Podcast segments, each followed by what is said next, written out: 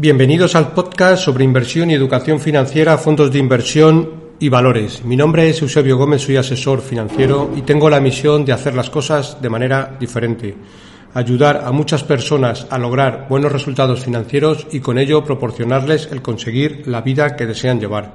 Si estás interesado en solicitar una segunda opinión sobre tu cartera de fondos, puedes hacerlo. Si me envías cómo tienes estructurada tu cartera en el momento actual, te puedo mandar una propuesta de inversión personalizada. También me puedes, también puedes enviarme si consideras que revise algún fondo que tienes en cartera y que no comprendes muy bien dónde invierte, comisiones de gestión, etcétera. Para ello, como siempre, os dejo mi dirección de email, que es eusgomez.gmail.com. Bueno, importante, empezamos como siempre recordando la responsabilidad y el aviso legal. La actual presentación tiene un carácter informativo y divulgativo. No supone bajo ningún término ninguna recomendación de compra o de venta de ninguno de los fondos o acciones mencionados en este podcast. La publicación de este podcast es a título personal. Bueno, eh, primero recordaros que este será el último capítulo del año 2022. El próximo capítulo lo haré en, en enero de 2023 y si todo va según lo previsto será el viernes 13. Bueno, las siguientes semanas eh, me meto en una dinámica de planificación financiera, aportación a planes de pensiones, revisiones de cartera con el fin de optimizar el pago de impuestos, etcétera, que me va a resultar imposible publicar el podcast semanal. Como digo, el viernes 13 de enero eh, volveré con el programa. Eh, recordaros, como siempre, y agradeceros, le deis un like en la aplicación si os resulta interesante y a su vez que lo compartáis con quien consideréis oportuno que también pueda interesante. Bueno, en este podcast y a ser el último vamos a hacer un resumen anual. También quería compartir varias reflexiones con vosotros. Y una de ellas es que me llamó mucho la atención. Estuve hace unos días en una reunión con diferentes gestoras de ámbito internacional y como digo, me, me llamó poderosamente la atención cómo eran capaces de pronosticar la evolución de los mercados para los próximos seis meses. Eh, tanto en renta variable daban precios objetivos, pero es que daban cifras exactas. Eh, en renta fija, por dónde van a estar la curva de tipos, tanto a largo como a corto plazo. Se atrevían incluso a hablar del, del dólar y daban rango de precios muy ajustados, pues alrededor del 1,05, 1,07 en fin, eh, lo mismo pasa con el oro, eh, es decir, daban mm, proyecciones de precios a muy largo plazo, pero eh, muy, muy exactas. Bueno, si algo nos ha demostrado este 2022 es que en el corto plazo no tenemos ni idea de la evolución de los mercados. Y ojo, si conocéis a alguien que os diga dónde va a estar la renta variable, la bolsa en el primer trimestre de 2023, primero, no le hagáis ni caso y segundo, eh, salir huyendo. Eh, bueno, eh, algunos de los inversores más, más reputados históricamente, Peter Lynch, Warren Buffett, etcétera, cuando les han preguntado por estas cuestiones, siempre han comentado en los mismos términos, un poco lo mismo. Desconozco los movimientos del Dow Jones a corto plazo y si va a estar mil puntos por arriba o mil puntos por abajo. Lo que sí estoy en condiciones de asegurar es que los próximos diez mil puntos serán para arriba. En anteriores capítulos, bueno, pues vimos como el SP500 de media, el beneficio por acción se dobla cada 10 años. Eh, si repasamos un poco estas cifras, pues ha sido así de manera histórica. Eh, también un poco, mm, si repasamos, y aquí es un poco donde también me voy, me voy a parar, eh, que es más adecuado y más fiable verlo a mínimo cinco años vista, sobre todo si hacemos una proyección, ¿de acuerdo? Si cogemos, en este caso, voy a cogerlo. Por ejemplo, ya he hablado en anteriores capítulos de él, pero bueno, como estamos haciendo el resumen anual, vamos a, dar, vamos a darle una vuelta. Eh, vamos a ver los beneficios del SP500 en dólares y, por índice. Pues bien, por ejemplo, en el 2011 estaba alrededor de 100. En el 2021 ya estaba alrededor de 210. Ahora mismo anda sobre los 220 aproximadamente. En el 2001 estaba en los entornos de 45, es decir, como vemos de media, se dobla el beneficio cada 10 años. Y si se dobla el beneficio cada 10 años, pues lo que va a pasar es que eh, la cotización de manera aproximada dentro de 10 años, pues también estará doblándose, siempre de forma aproximada. Eh, si cogemos que al final esto lo tenemos que ver de esta manera. También en anteriores capítulos he hablado de ello, pero como estamos haciendo el resumen anual, vamos a incidir. Si cogemos cualquier fondo, y en este caso estamos cogiendo un fondo de la gestora Bestinver, el Bestinfon en concreto, pues eso es lo que nos hacen es eh, cuánto están vendiendo nuestras empresas que hay dentro del fondo. Bien, pues en el año 2021 estaban vendiendo 100 por por poner una base. Ellos estiman que en el 2025 estas mismas empresas van a vender 140, es decir, van a vender un 40% más. Pero a su vez el, beneficio operativo les va a subir de 100 a 165 porque van a tener mayores márgenes. ¿Vale? Eh, eso, si lo analizamos a cuatro años y viendo que ahora mismo eh, el PER de estas compañías es un PER de 9, es un PER bajo, nos lleva a una rentabilidad esperada para los próximos cuatro años, ellos estiman de alrededor del 100%, ¿vale? En base a los dividendos, en base al crecimiento en ventas, en base también un poquito a exposición, a expansión de márgenes, la rentabilidad esperada anualizada es del 18%, que si lo anualizamos a cuatro años nos lleva aproximadamente a un 100% en cuatro años. Entonces es más sencillo y, más fiable el hacer proyecciones sobre ventas reales a cuatro años que no estar estimando lo que van a pasar en los mercados en los próximos tres meses. Porque, eh, básicamente porque el grado de acierto se incrementa muy notablemente. Aparte que nos va a permitir dormir más tranquilos y ver nuestra cartera de inversión desde un punto de vista más empresarial. Eh, alejándonos del cortoplacismo que impera en las noticias sobre si la Fed sube con más o menos fuerza los tipos de interés, etcétera. ¿eh? Los tipos de interés, pues estaba claro que al 0% no podían estar de forma indefinida. Eh, para esto no hace falta ser ningún gurú para, para predecirlo. Mm, bueno, no podían estar de forma indefinida de por sí y de hecho ya habían estado muchos años en, cero, incluso en negativo. Pues lo, normal es un poco lo que está pasando ahora, es decir, eh, que los tipos estén pues en entornos del 3, del 4%, bueno, pueden bajar al 2, puede haber picos del 5, unos entornos razonables. Eh, es más, es que podemos vivir con tipos de interés al 0% de media, que de hecho incluso para el inversor conservador es una muy buena noticia, pues le va a permitir comprar fondos de renta fija con TIR es decir, con una tasa de, rentabilidad del 5 o 6% aproximadamente, fondos globales y muy bien gestionados. Bueno, este digamos que sería un poco el primer mensaje en este mm, resumen anual, es decir, que tenemos que sacar ciertas enseñanzas. ¿Qué enseñanzas debemos de sacar? Pues en primer lugar que es mejor estar invertidos por defecto, siempre con porcentajes adecuados de acuerdo un poco a nuestro perfil de riesgo. Y la principal enseñanza eh, es que mm, debemos decir muchas veces a la gente, o en mi caso a los clientes más a menudo, lo que no sabemos. Incluso muchas veces como inversores decírnoslo a nosotros mismos. Es decir, en mi caso, por ejemplo, cuando asesoramos, pues muchas veces damos opiniones y tendemos a dar datos con mucha seguridad y muchas veces tenemos que acostumbrarnos a vivir un poco con la incertidumbre. Al final, muchas veces los inversores nos lo acaban agradeciendo porque hay cosas que sí sabemos, pero hay otras muchas cosas que no podemos saber. ¿De acuerdo? Yo en mi caso, por ejemplo, pues recibo muchas consultas y muchas de ellas eh, Incluso es que no contesto ni las paso un poco por el consultorio directamente, sino que directamente lo que hago es contestarla. Y no la paso por el consultorio porque van un poco en este sentido. Es decir, muchas veces hay muchos inversores, oyentes del podcast que preguntan, ¿dónde crees que va a estar el IBEX en febrero del 2023? Eh, ¿Dónde crees que va a estar el Uribor en verano de 2023?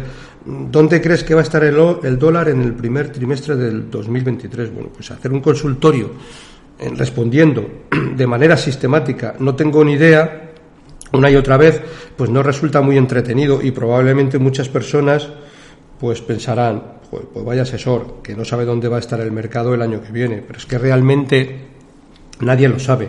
Y el que haga predicciones tan a corto plazo realmente mm, no sabe lo que está diciendo. Es más, desde mi punto de vista, es más un vende humo que otra cosa. Yo creo que es mucho más sensato decirle a un cliente, incluso decírnoslo a nosotros mismos, que con un alto grado de probabilidad las empresas del SP500 dentro de 10 años, en lugar de estar ganando 220 dólares de media, pues van a estar ganando alrededor de 440 dólares. ¿De acuerdo? Si eso lo proyectamos a un PER, que es el beneficio estimado mm, de las empresas, pues nos lleva que ahora mismo esos 220 pues estimamos un PER de 16 aproximadamente, pues nos da 3.500. Bueno, pues ahora está el SP500 alrededor de 4.000, 3.900, bueno, pues está un poquito por arriba. Bien, si lo proyectamos a 10 años y vamos a tener beneficios de 440 dólares aproximadamente, si eso lo proyectamos por un PER normal, que es un poco como está la, la bolsa de media, 15, 17, podría ser 16, pues eso nos da un rango entre 7.000, 7.500, ¿vale? Que se aproximará bastante. Bueno, pues dentro de 10 años podemos estimar de manera un poco aproximada, que el SP500 pues andará rondando los 7.000, 7.500, ¿vale? Si lo comparamos con, con una cotización aproximadamente de 4.000, pues no estamos doblando. Pero bueno, mm, ya tenemos una estimación de cuánto puede ser nuestra inversión en términos generales dentro de 10 años. Bueno, hablamos del SP500 por hacerlo fácil, ¿vale? Eh, si a esto podemos ir un paso más muchas veces, ¿no? Si, si, si al SP500 le quitamos eh, las empresas que probablemente por valoración están, están algo más caras, ¿de acuerdo? Como podían ser Tesla, Apple, Amazon, etcétera, pues mm, que, como digo, a simple vista y sin hacer un análisis exhaustivo, pues eh, de valoración están caras, pues estamos simplemente observando que como el precio está caro, lo que estamos haciendo es un poco eh, lo mismo mm, que cuando paseamos por la calle y de un simple vistazo, pues somos capaces de ver si una persona tiene sobrepeso o otra que no lo tiene. Si no estamos haciendo un análisis exhaustivo de las empresas, pero estamos viendo que por PER, pues Tesla o Amazon, pues son empresas que están algo caras. Pues mm, como digo, cuando muy probablemente vamos por la calle y vemos una persona que tiene sobrepeso, pues muy probablemente la persona en sobrepeso pues no sea capaz de llevar una vida muy longeva. Siempre hablamos un poco de términos generales, ¿vale? Siempre podrá haber excepciones, pero estaremos de acuerdo todos que serán un poco la misma. Si cogemos una cartera de fondos solo con que no tengan empresas muy sobrevaloradas, ya estamos dando un paso muy por delante de la mayor parte de los inversores y de alguna manera no estamos comprando caro, es decir, no estamos comprando el índice como tal, sino que a lo mejor podemos coger un fondo de gestión activa que coja buenas empresas, pero que quite un poco mm, el exceso de valoración de, muchas de ellas, ¿de acuerdo? Eh, si hablamos un poco de términos generales, aunque probablemente luego en enero, ya habiendo acabado el año, a 31 de diciembre, daremos un repaso exacto a la rentabilidad de los fondos un poco que, sigo y, que entra dentro de mis favoritos, podemos hablar que ha sido un año, bueno, que con todo lo que ha caído, pues la renta variable de media, ¿vale? Eh, lo que eh, hablamos de índices, pues, pues está cayendo un 9%, que bueno, es el MSCI World.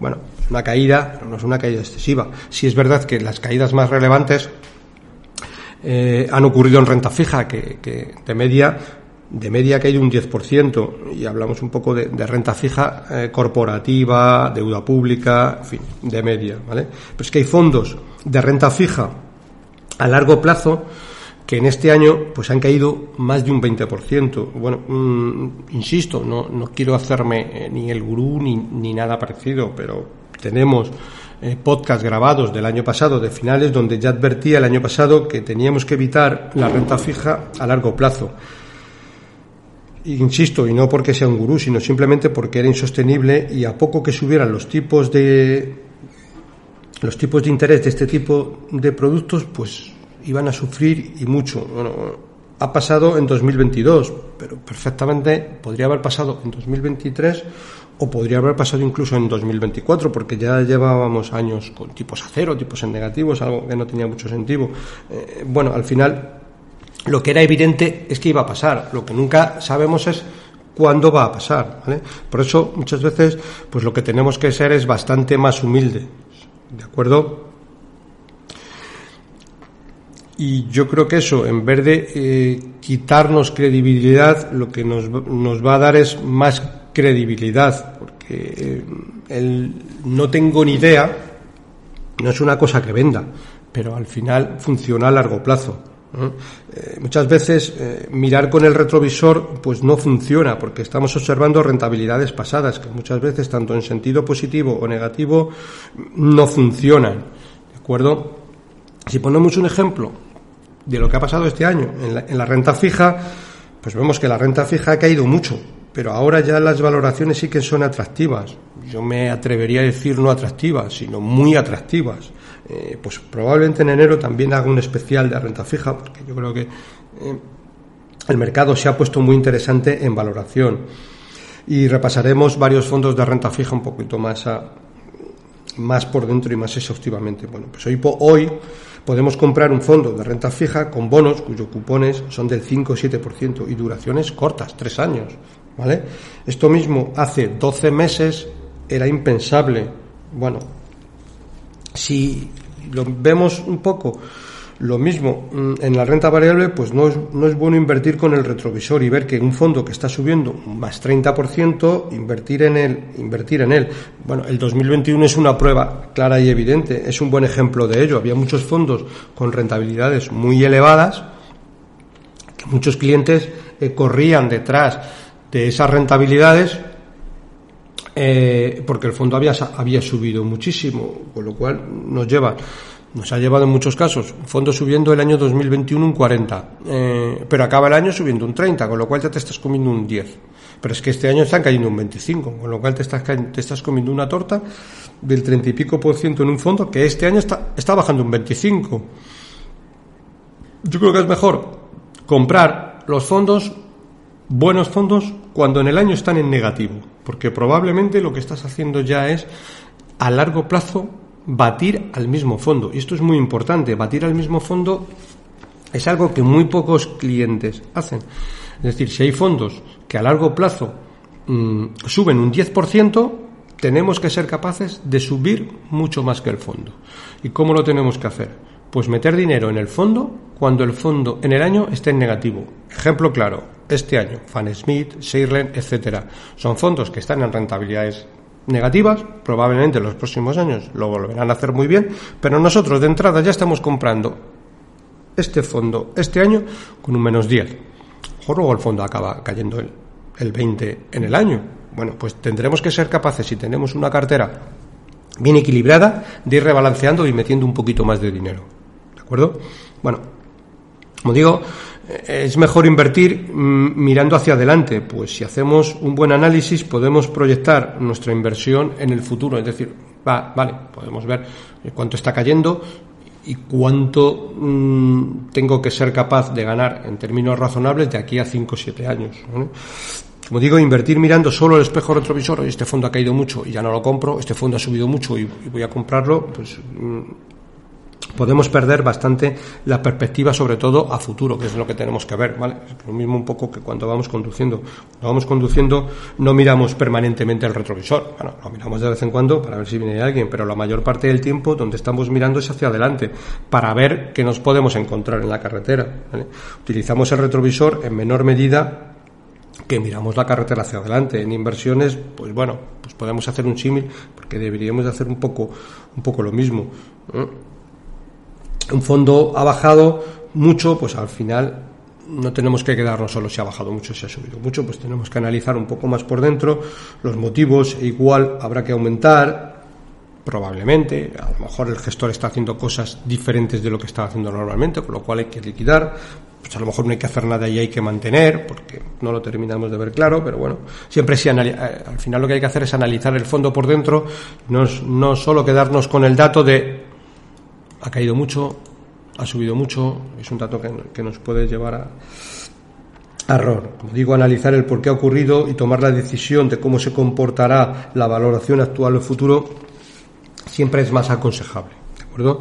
Bueno, como estamos haciendo el resumen anual, también me gustaría recordaros, eh, por si alguno de vosotros no lo habéis escuchado, sois nuevos en el podcast, etcétera, etcétera, etcétera, eh, un poco los principales capítulos publicados este año, porque bueno, como también vamos a dejar de grabar, si algunos queréis repasar, siempre pueden ser interesantes. Eh, publiqué, por ejemplo, eh, el capítulo 150 donde hablaba de especial momento de mercado. Este capítulo lo hice el, aproximadamente a primeros de octubre. Bueno, pues desde entonces el SP500 eh, que en ese momento estaba en 3.600, pues desde entonces ha subido aproximadamente un más 12-15%. Bueno, pues ¿qué ha pasado?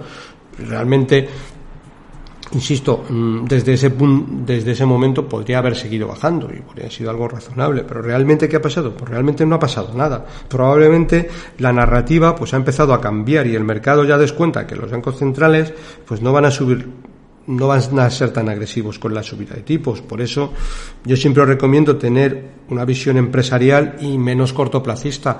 De vez en cuando, bueno, pues más o menos acertamos con el especial momento de mercado, pero no, siempre hablamos de que podemos estar comprando algo barato. No quiere decir que cuando hagamos un especial momento de mercado, a la semana siguiente ya el mercado se ponga a subir. Hay veces que como está barato, pues sucede, pero eso no deja de ser mero factor suerte. Al, final, siempre un capítulo de especial momento de mercado, como el 150, o como el que hicimos, por ejemplo, en, en marzo del 2020, en plena pandemia, pues simplemente nos lleva a decir que el mercado en ese momento está razonablemente barato, bastante barato. Puede llegar a seguir cayendo y estar muy, muy barato. Bueno, pero siempre será a corto plazo.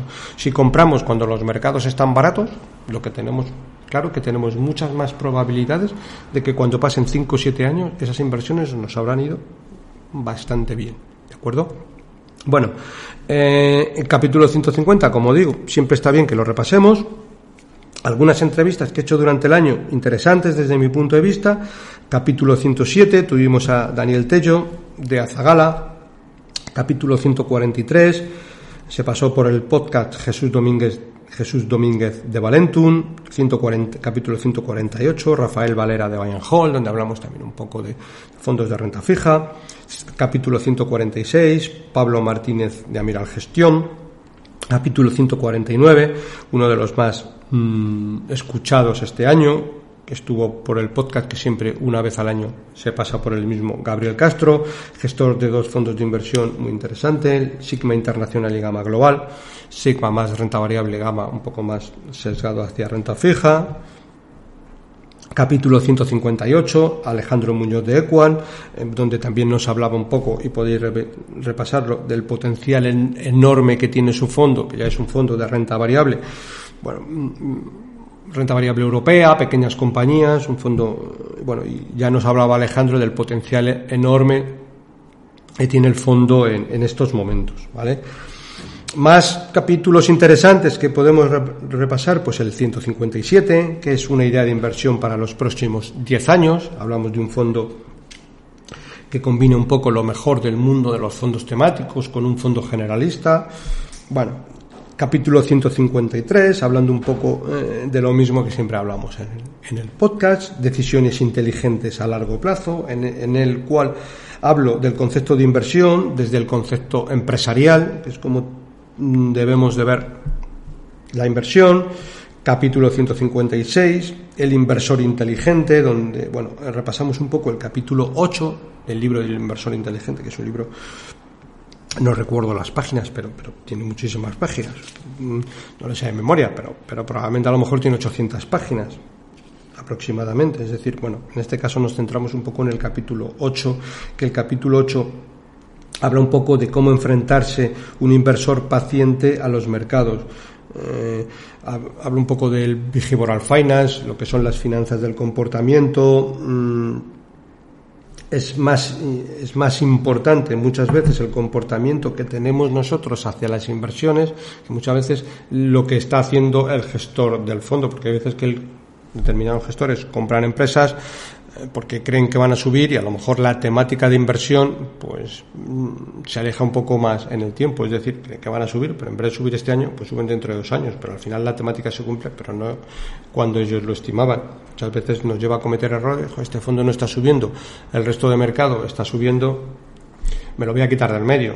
Casos muy paradigmáticos, 2020 o 2021, pues el AZ Valor, que no iba, que no iba, que no iba, en cambio este año le está sacando un montón de puntos de rentabilidad a los índices. A veces los gestores compran, pero compran hoy no quiere decir que mañana por la mañana ya la acción se ponga a subir. Muchas veces nosotros compramos un fondo y lo miramos mañana por la mañana a ver si ha subido, cuando tenemos un objetivo de inversión de 5 o 7 años. ¿De acuerdo? Bueno, y eso es un poco en general lo que, lo que os quería traer, en resumiendo un poco lo que es este año, eh, eh, que la, eh, la, síntesis sería, bueno, muchas veces hay cosas que sabemos y hay cosas que, que, no sabemos, y esto siempre lo tenemos que plasmar, tanto en nuestras inversiones personales como en, en mi caso, pues, pues asesorando carteras, ¿vale? bueno, me termino el podcast deseando a todos felices fiestas, que paséis unas estupendas navidades en compañía de vuestros seres más queridos. Como siempre, me despido. Mm, para cualquier consulta o comentario sobre este podcast, puedes enviarme un email a eusgomez.gmail.com y si mm, lo repito, si te ha gustado el programa, te agradezco, le des un me gusta en la aplicación donde lo estés escuchando. Un saludo muy cordial, paciencia y buenas inversiones.